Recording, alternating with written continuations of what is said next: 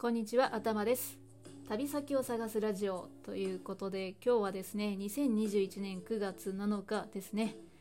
はいもう9月も1週間経ったんですね。いやこの速さに焦るんですけれども今日はですねこの旅先を探すラジオで今やっている47都道府県のすごろくの企画について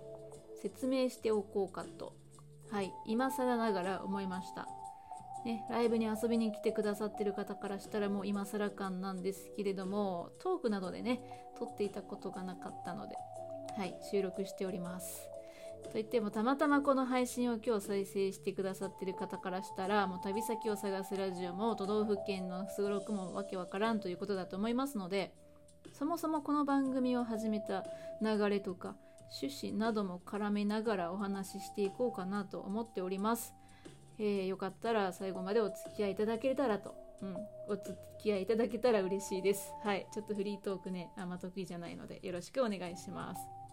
ということでですね、この旅先を探すラジオは5月から番組を開設したんですけど、もともとそのきっかけとなることがありまして、それがですね、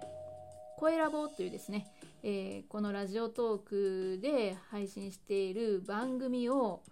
トーカーさん3人とねやることになったんですよ。まあ、私を含めて4人で番組をやろうっていうことになりましてその時自分はまだあのリスナーだったんですね。危機戦だったんですよ。で私以外の3人はすでに番組を持って結構あのすごく人気のトーカーさんです。皆さん。はい。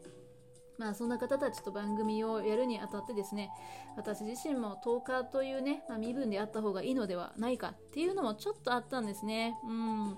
でそれでまあ番組を作ろうということになりました。そして番組を作るにあたってなんですけれども、まあ、実はもともと別の場所で歴史とか世界遺産のねことを話す番組っていうのを配信してまして、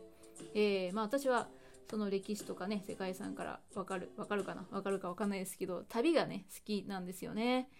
で旅が好きなので、まあ、旅に絡めてかなっていうところなんでした。はい。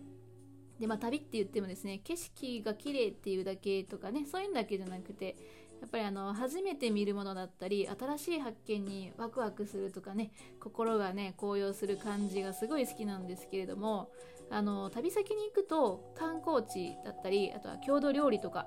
文化的なお祭りとかそういったイベントがあったりすると思うんですけどなぜそこにそれがあったのかなぜこうなったのかなぜそう呼ばれるようになったのかっていうようなですね、え、そこにある歴史的な背景とかストーリーもね好きなんですよね。うんまあ、他にも例えばその歴史上の出来事の舞台がここだったとか実はここにあの偉人が来ていたみたいなそういうのもすごい面白いんですけどあの背景って偶然そこにあったものもあればそこにいた人たちが作り出した例えば伝承なんかもあるんですよね。うんそういうのめちゃくちゃ興味がありましてその、まあ、そもそもですね旅に限らないんですけれどもあの私は全てのものに背景があるっていうそういった考え方っていうのがすごい好きなんですね。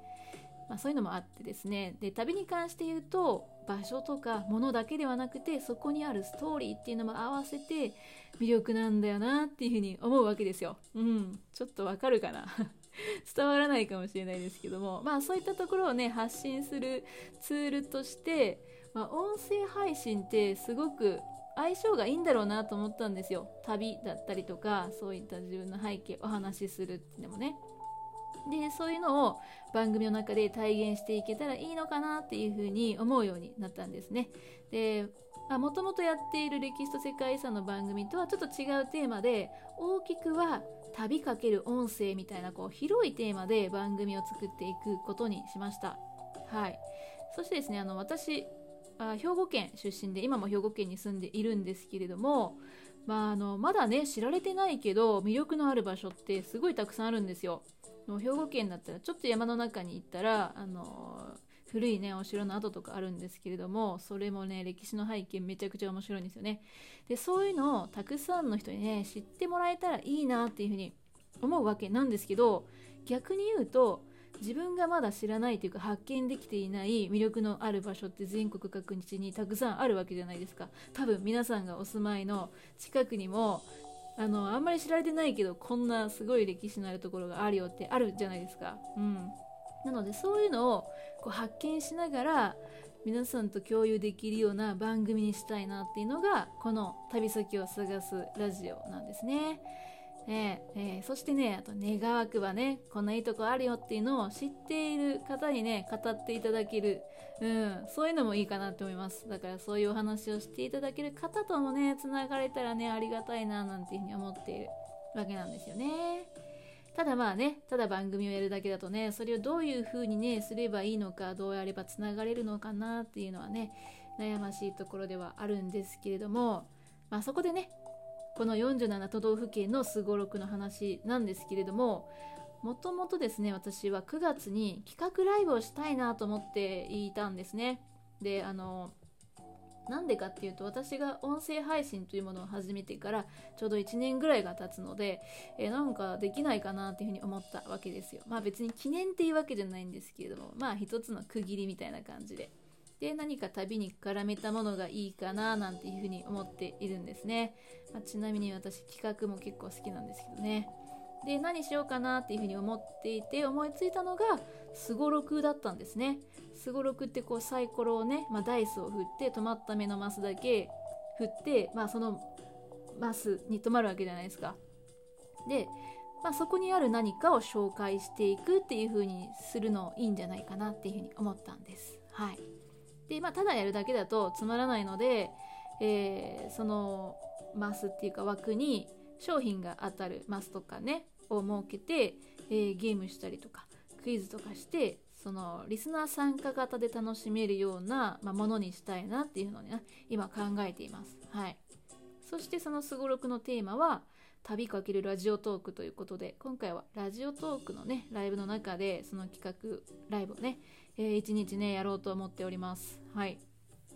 なのでこの旅かけるラジオトークということですごろくのマスの中にはその紹介している地方にゆかりのあるトーカーさんだったりリスナーさんだったりを紹介するマスっていうのをね設けるようにしております。はい。であとはゲームの商品とかはね、まあ、そのいわゆるラジオトークのギフトにしたりね、いろいろ試案中ではあるんですけれども、まあ、そんなすごろくを今制作しているということなんですね。そしてそのすごろくを作るためのライブを夜の20時、うん、8時ぐらいからやってるんですけども。はい。ま、そのライブも実はね地方のトーカーさんがちょっとサムネとか見かけて入ってきてくれないかなって思ったりしてます。つながれる場になったらいいなって思ってるんですね。そしてこの番組では毎日ねあのトークの配信をしてるんですけれどもそのトークテーマを探す機会にもしております。はい。いろいろねいいんですよ。まあそんな感じでライブをやったりしているんですけれどもえー、今のところはですねその企画ライブ9月にやる企画ライブっていうのは9月の25日にやろうかなっていうふうに思っていまして、まあ、その企画今回のすごろくの企画が終わったらちょっとその番組とかライブとかねそういった配信については10月ぐらいからはまた新しいね何かやり方を考えていこうかななんていうふうに思っています。いずれにしてもね長く続けていきたいなというふうに思っているんですけれども。はいということでですね旅先を探すラジオでは現在47都道府県のすごろくを制作しておりましてここまでねたくさんの方にライブで遊びに来てくださってコメントくださって知らない場所をね教えていただきましためちゃくちゃライブも楽しませていただいております本当にありがとうございますそしてですね本日9月7日に富山県をテーマにライブをしますとですね残すところはあと10府県となります。はい。どこか飛ばしてないか心配なんですけれども。そしてですね、ここまで制作したすごろくはなんですけれどもね、あの、ツイッターで公開しておりますので、もしツイッター見れる方はね、そちらで見ていただきたいなと思うんですけど、実はですね、まだまだトーカーさん、リスナーさんのマスがですね、空いている都道府県もたくさんいる、あるんですよね。なので、もしね、ご協力して、えっ、と、協力してもいいよっていう方がいらっしゃいましたらね、ご協力いただけたらね、声お声がけいただけると、めっちゃ噛みまくってる。お声がけいただけると、本当に嬉しいなと思います。ということで、もしライブやってるのを見かけたら、ぜひ聞きに来て、遊びに来ていただけたら嬉しいです。えー、ライブのアーカイブも公開してますので、そちらはぜひね、旅の参考にしてみてください。はい、ということで、ご清聴ありがとうございました。ここまで頭がお送りしました。聞いてくださってありがとうございます。